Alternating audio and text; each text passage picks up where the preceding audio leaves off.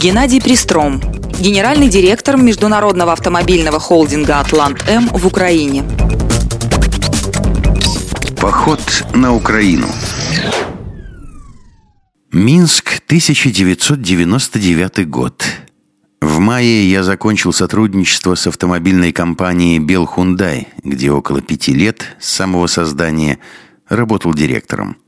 И буквально через пару дней мне позвонил Саша Шейко из отдела маркетинга холдинга «Атлантем». «Слушай, может, к нам пойдешь?» Автомобильный рынок у нас небольшой, все друг друга хорошо знают и общаются, поэтому ничего удивительного в этом звонке не было. На предложение Саши я честно сказал, «Знаешь, я пять лет не был в отпуске, не трогай меня пока». И мы с одним моим другом два месяца просто отдыхали – Посещали разные увеселительные мероприятия, дискотеки. Потом мне это надоело, и я позвонил Шейко. «Саш, ну что там, интерес еще есть?» «Интерес есть, я к тебе приеду». Приехал и рассказал, какие есть проекты, в том числе между делом упомянул о возможности поработать на Украине. Собственно, с этого и началось мое сотрудничество с компанией «Атлантем».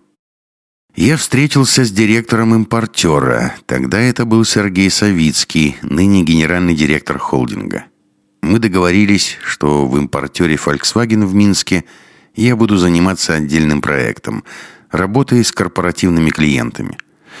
Но через два или три месяца мне стало скучно, потому что особых возможностей для полета не было.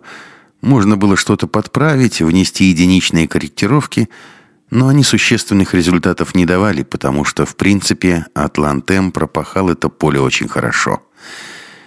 И зимой 99 -го года я подошел к Савицкому для серьезного разговора. «Сергей, если есть возможность для меня заняться чем-то интересным, где я могу приложить свои силы, то предлагай. Если нет, то давай корректно расстанемся, потому что скучновата эта работа для меня. Дай мне неделю».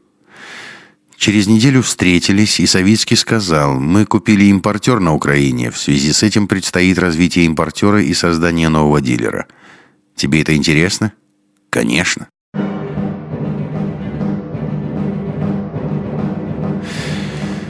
Приблизительно в это же время к Сергею Савицкому с похожей просьбой обратился еще один сотрудник «Атлантем» Анатолий Грек, работавший тогда финансовым директором. Он тоже имел желание двигаться дальше – Савицкий предложил нам, ну что ж, поезжайте вдвоем, посмотрите, что да как. У нас было несколько пробных поездок на Украину, и мы поняли, что там настоящий клондайк. И территориально, и по численности населения Украина в пять раз больше Беларуси. Что касается автомобильных мировых марок, то они представлены практически одинаково, но в Беларуси рынок небольшой, и чтобы выжить, мы постоянно пытались что-то придумывать, привлекали лучшие умы маркетинга, рекламы, сбыта. Для привлечения клиентов нужно было прилагать серьезные усилия. Грубо говоря, надо было напрягаться очень сильно. На Украине на рынке те же самые марки, но модель бизнеса приблизительно такая. Всегда был небольшой прирост рынка, и за клиента никто не боролся. Клиенты сами приходили, сами искали компании – им нужно было только предлагать и продавать машины. И когда мы из нашей среды попали в ту, сравнили с тем, что имели, то вывод был однозначен. Клондайк. Работаем. Совет директоров «Атлантем» поставил перед нами следующие задачи. Развить украинский импортер, который был куплен буквально год назад – и создать образцово-показательное дилерское предприятие. Мы с Толей Греком разделились, он пошел на импортерский проект, а я сразу заявил о своем желании создавать дилерский. Как сейчас помню, приехал я на Украину 11 апреля 2000 года. Без долгих сборов. Семьи у меня тогда не было, сумку собрал и поехал – Через какое-то время Толя перешел работать ко мне. У него сложилась конфликтная ситуация на импортере. Он привык двигаться стремительно, поэтому не нашел взаимопонимания с коллективом, который не принял таких быстрых скоростей. И занял должность заместителя по сбыту. И мы нашим дружным тандемом поднимали дилера на Украине. А что стало ключевым фактором в успехе нашего дела? Огромное внутреннее желание сделать что-то стоящее – Соответственно, все сложности мы воспринимали как задачу с одним или несколькими неизвестными. Сегодня, оглядываясь назад, могу сказать, что та модель успеха позволила нам за довольно короткий период мощно рвануть, и мы уже в первый год имели прибыль. 200-250 тысяч долларов чистой прибыли. Но к третьему году мы вышли на необходимый номинал и зарабатывали более миллиона долларов в год. Компанию подобрались единомышленники, понимающие друг друга с полуслова. Но это не значит, что не было конфликтов и межличностных столкновений. В этих ситуациях мне очень помогал системный консультант, психолог Константин Коваленок. Я бы назвал его одной из ключевых фигур, причастной к ковке успеха нашего дела. Как минимум, раз в год мы уезжали на неделю за город, были оторваны от семьи, работы – это было обязательное условие. Причина для отъезда всегда была формальная. Либо создание миссии предприятия, либо разработка стратегических целей автоцентра. Но, по сути, проводилась серьезная внутрикомандная работа по сглаживанию межличностных конфликтов, которых за год накапливалось немало. А второй ключевой фигурой, которая помогла закрепить наш успех и развить его, я бы назвал Александра Шейко – Саша творческий человек. За ним нужно просто ходить, слушать, что он говорит, запоминать, а потом воплощать в жизнь. И результат всегда будет стопроцентным. Раз в полгода, а то и чаще, мы приглашали Сашу. Посмотри своим взглядом и скажи, как тут сделать лучше. А что сделать, чтобы было красиво, а быстрее?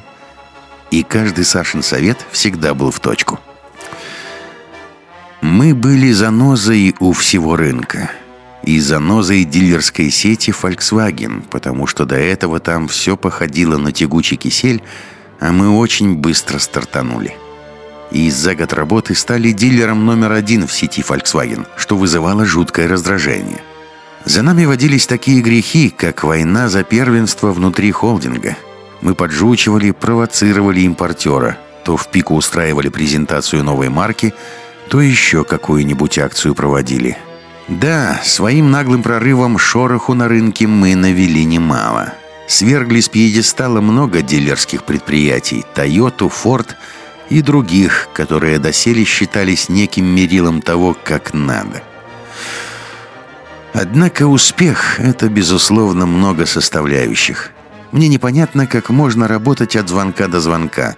Для нас было нормально уходить с работы в 9 вечера – Бывало, мы с Толей и в половине одиннадцатого вдруг вспоминали, что пора домой. Примерно год мы жили в таком режиме. Не чурались никакой работы. Не хватало машину импортера, ехали искать в Словакию, Венгрию. Не хватало знаков идентификации или еще чего-то для обеспечения операционной деятельности. Ехали в Беларусь к импортеру. Все это вызывало ревностное отношение и отторжение у украинского импортера, которому мы формально подчинялись. Но, на мой взгляд, все это и давало возможность импортеру в Киеве быстрее двигаться и динамичнее развиваться. Первое время, как только мы пришли на украинский рынок, конкурентные войны привели к тому, что у всех компаний упала доходность. Дело в том, что клиент мог бегать по компаниям и сбивать цену до нужного ему предела. Покупал авто по выгодной цене, а все мы несли убытки. Нам это надоело, и мы стали инициаторами собрания трех ключевых дилеров рынка, с которыми заключили неформальные джентльменские договоренности и довольно долго без проблем их выполняли друг перед другом. Вот так, собственно, все оно и было.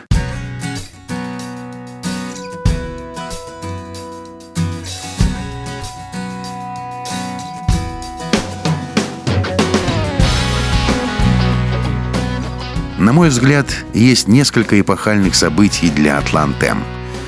Первое – покупка импортера Volkswagen на Украине. Это позволило приобрести фундамент, на котором за последующие пять лет холдинг сильно вырос, а при продаже выручил очень хорошие деньги. Второе – стратегически правильным был выход на большой и перспективный рынок Санкт-Петербурга. Третье – создание Олегом Хусаеновым в Москве дилера Volkswagen – когда он доказал, что для воплощения смелых и успешных идей на любом рынке для серьезного бизнесмена нет никаких препятствий. Четвертое – попытка заняться китайскими машинами. Конечно, эпохальное событие, несмотря на то, что сегодня оно имеет знак минус. И последнее, пятое – выход в Днепропетровск в 2002 году. Опыт, к сожалению, получился отрицательным. Автоцентр там открылся только в 2007 году, причем с большими проблемами. Но из этого опыта мы извлекли много уроков. Когда я писал объяснение, то сформулировал так – при заходе в Днепр мы совершили все возможные менеджерские ошибки, которые только можно было совершить и на финансовом уровне, и при взаимодействии с местной властью и строителями, и при рабочем проектировании, и при стартапе. Мы ошиблись везде, где только было возможно. Зато это все было учтено, когда мы строили автоцентр в Харькове, который я с уверенностью могу назвать удачным проектом –